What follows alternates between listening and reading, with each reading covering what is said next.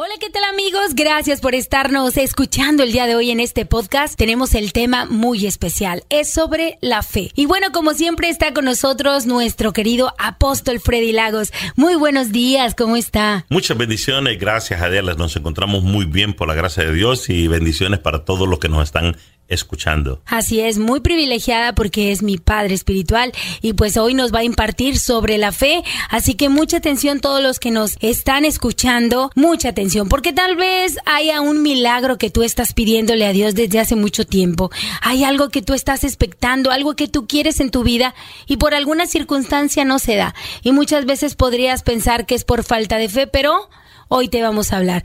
Primero vamos a comenzar por el principio, ¿qué es la fe?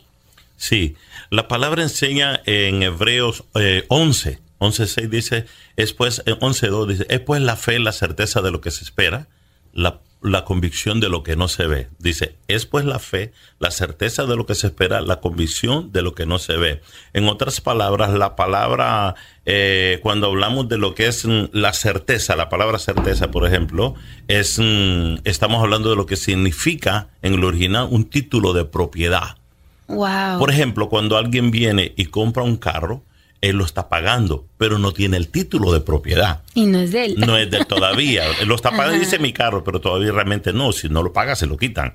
Ahora, Claro. cuando ya lo paga, tiene el título de propiedad. La fe es lo mismo. Dice, es pues la fe la certeza de lo que se espera, la convicción de lo que no se ve. La palabra certeza es título de propiedad. Cuando Dios le da algo, nosotros creemos que creerlo ya lo vimos. Porque dice, es pues la fe, no dice será. La fe es ahora, tenemos que creerlo hoy para que lo miremos mañana o para que lo miremos más tarde. Entonces, la certeza es el título de propiedad. Tenemos ya ese título de propiedad. ¿Qué quiere decir eso? Tenemos la seguridad. Que venga la circunstancia, venga el problema, venga lo que ocurra. Si ya usted lo creyó, usted tiene el título de propiedad. No tiene todavía el objeto, pero usted tiene el título, que es lo más importante. Sin el título, usted no es No dueño. pasa nada. Pero ya cuando usted tiene el título, usted es dueño de es lo que Dios le prometió. antes de tenerlo. Así mismo. Así es, así que es bien importante, estás escuchando, pon mucha atención porque hay enemigos de la fe y sin querer nosotros pues tenemos esos enemigos de la fe dentro de nosotros, por eso muchas veces no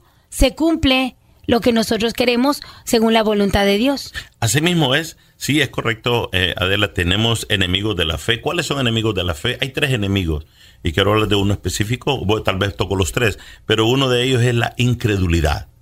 Ese es uno de los primeros mm, eh, eh, enemigos de la fe. En estos tiempos que estamos viviendo, hemos vivido pandemias, eh, las crisis económicas, las situaciones que si sube la gasolina, el hijo de Dios o la hija de Dios tenemos que creer, o cualquier persona tenemos que creerle a Dios, que Dios va a abrir las puertas, que Dios eh, tiene algo especial para nosotros. Eso es lo que vivir por encima y más allá de lo sobrenatural, natural, ¿verdad? Entonces, la incredulidad eh, es un espíritu malo que no nos deja avanzar, ¿verdad? No nos deja eh, ir más allá. La Biblia enseña que Jesucristo, cuando Él vino, dice que sus propios hermanos le dijeron, ¿por qué no vas a la otra ciudad? Estamos hablando de los hermanos de- sangre. Ve allá para que te des a conocer, pero dice la palabra de Dios esto.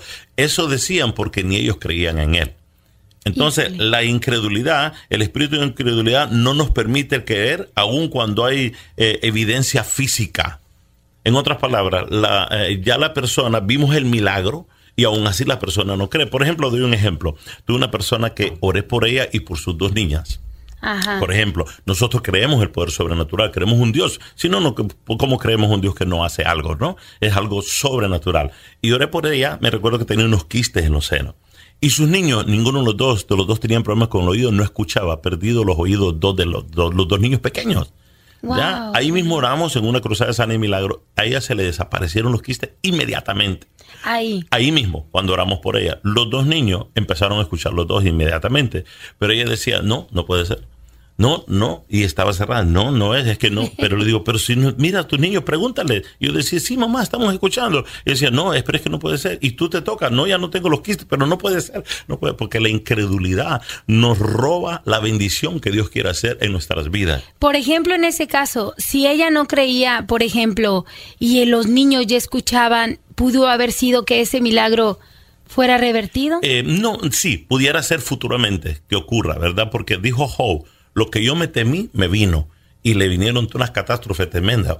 o sea que si nosotros estamos pensando negativo todo el tiempo, eh, va a ocurrirme esto, va a ocurrirme eso, lo vamos a traer porque el mundo espiritual, el enemigo que es el diablo, quiere pues eh, que nosotros no prosperemos, que no seamos sanados, que no seamos liberados. Pero Dios quiere prosperarte, Dios quiere bendecirte, Dios quiere levantarte, ¿verdad? Entonces cuando hay un espíritu de incredulidad es, es difícil operar. ¿Qué pasó en este caso con esta señora? Hay una fe que uno tiene, el que está ministrando, está montado en un asiento de autoridad y uno está orando por la persona, entonces con la fe de uno. Pero si ella se va para la casa y sigue creyendo, no puede ser, no puede ser, sí, lo que la pregunta que tú me hiciste, sí es posible, se puede revertir y perder su milagro, correcto. Amigos que nos están escuchando, mucha atención, porque nosotros tenemos el día de hoy, viene una persona con un testimonio poderoso Así que no te despegues de este podcast. Vamos a hablar sobre esa persona que le dieron sus documentos de inmigración cuando en lo natural no había, caso. No había nada. No había caso, pero Dios se glorificó. Esto te puede interesar, así que no te vayas. Ser un cuidador muchas veces es difícil, pues porque trae muchos retos. En este caso, mi esposo era soldado, ¿verdad? Independiente Luego lo hieren y cuando regresa ya no puede hacer las mismas cosas que podía hacer antes. A veces las cosas no salen como uno espera, pero lo importante es no perder la esperanza. Hay cerca de 6 millones de cuidadores militares y de veteranos. Y pues es bien importante que nos busquemos unos a otros, que nos alentemos unos a otros y nos apoyemos unos a otros. Para muchos cuidadores de militares veteranos, su camino como cuidador empieza más temprano en la vida y dura mucho más. Visita aarp.org barra cuidar para recibir una guía gratuita sobre el cuidado de militares veteranos, cómo navegar tu camino como cuidador y cómo cuidar mejor de tu ser querido y de ti mismo. Este mensaje es patrocinado por AARP y el Ad Council.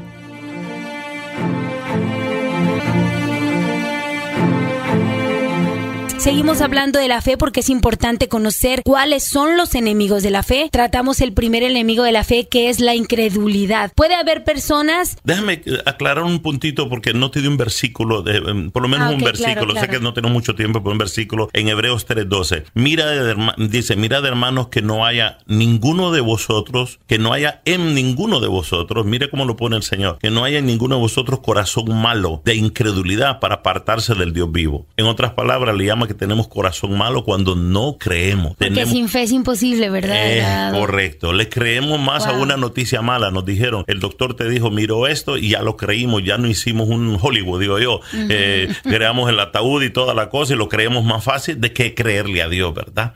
Así que eh, esa es una de las cosas de la incredulidad. Quería dejarte ese punto de lo que es la incredulidad. Ese es enemigo de la fe, así que fuera incredulidad. ¿Cuál es el otro enemigo de la fe? El otro enemigo de, la de, lo que es la fe, son tres enemigos, es la razón humana y ese es uno de los más peligrosos la razón humana. ¿Qué quiere decir esto? Dice la Biblia en Hebreos 11.3, por la fe entendemos haber sido constituido el universo por la palabra de Dios, que Dios lo dio con su palabra y se creó, de modo que lo que se ve fue hecho de lo que no se veía.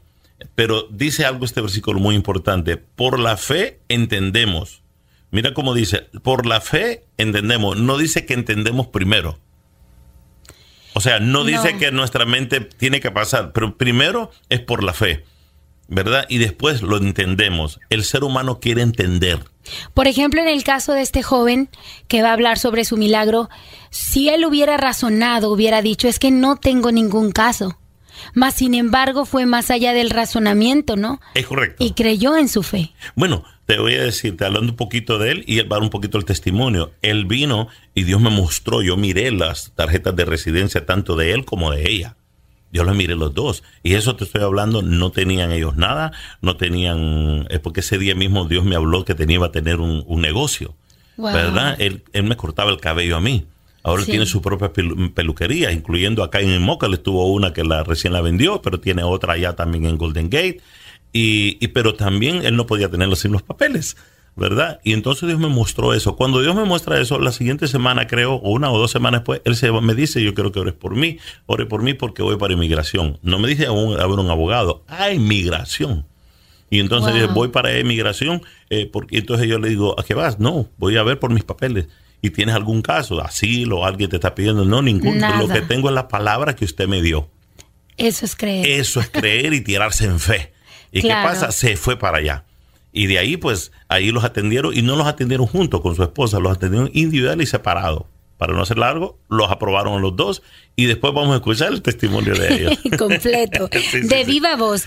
porque bueno, podemos nosotros conocer, lo conocemos y les contamos a ustedes, pero él va a contar lo que sintió.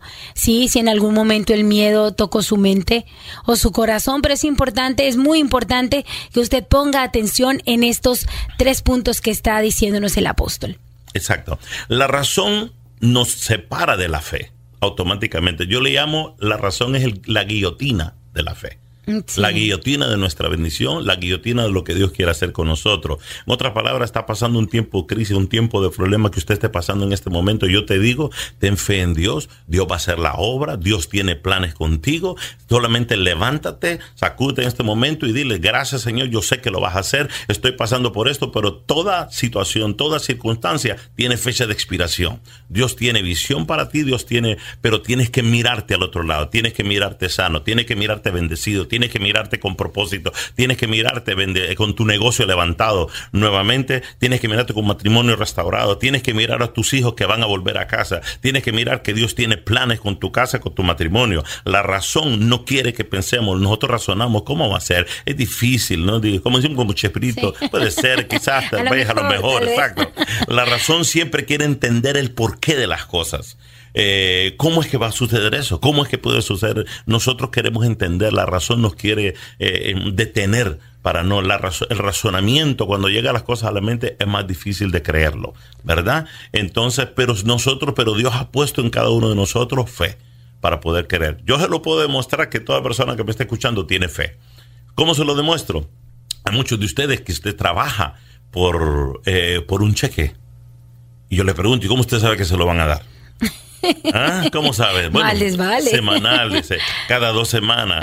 Hay unos que trabajan hasta el mes para que les pague, otros que hacen el trabajo y después que se lo van, se los van a dar. ¿Cómo es que usted hace para esperarse en eso? Eso se llama fe.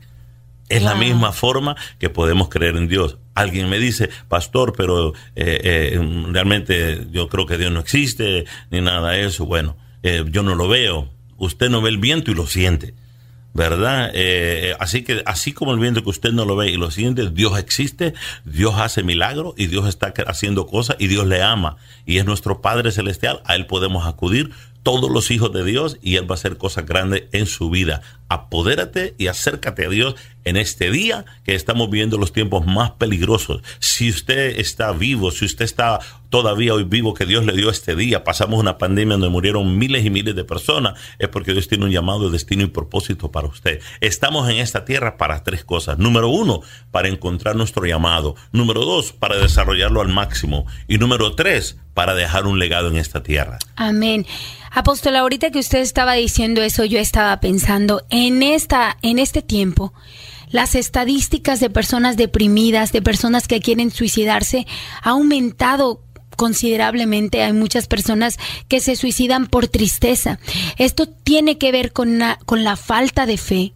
Sí, es correcto. ¿Por qué razón? Porque muchas personas tienen miedo al futuro. ¿Qué va a pasar? ¿Por qué se suicidan unas personas? ¿Por qué se quitan la vida eh, unas personas? Porque no saben qué va a pasar siguiente. No ven solución en los problemas. Y el futuro y cuando es el futuro de un minuto para adelante.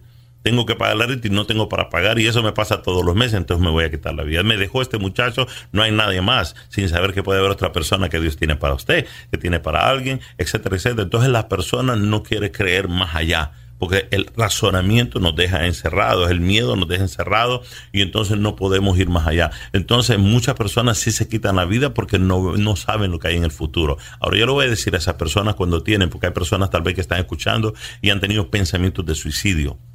Yo quiero decirle en esta mañana eh, que eh, solamente pensar en suicidio es pecado, porque Dios da la vida y Dios la quita es, muy es muy importante. Eh, el enemigo quiere quitarte la vida porque sabe que al morir de aquí, la Biblia, perdóname, hay un infierno y de ahí no hay regreso.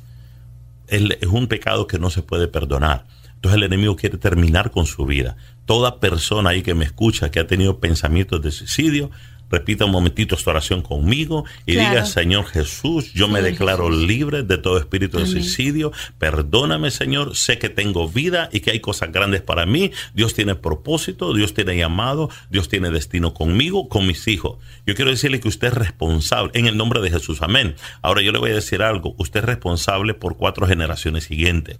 No podemos hacer con nada con las generaciones anteriores, nuestros padres, abuelos, bisabuelos, tatarabuelos, como eran pero sí podemos cambiar nuestras cuatro siguientes generaciones, hijo, nieto, bisnieto y tataranieto. Esas cuatro generaciones somos responsables. No le vamos a dejar un espíritu de suicidio a ellos, que ellos vengan a hacer lo mismo.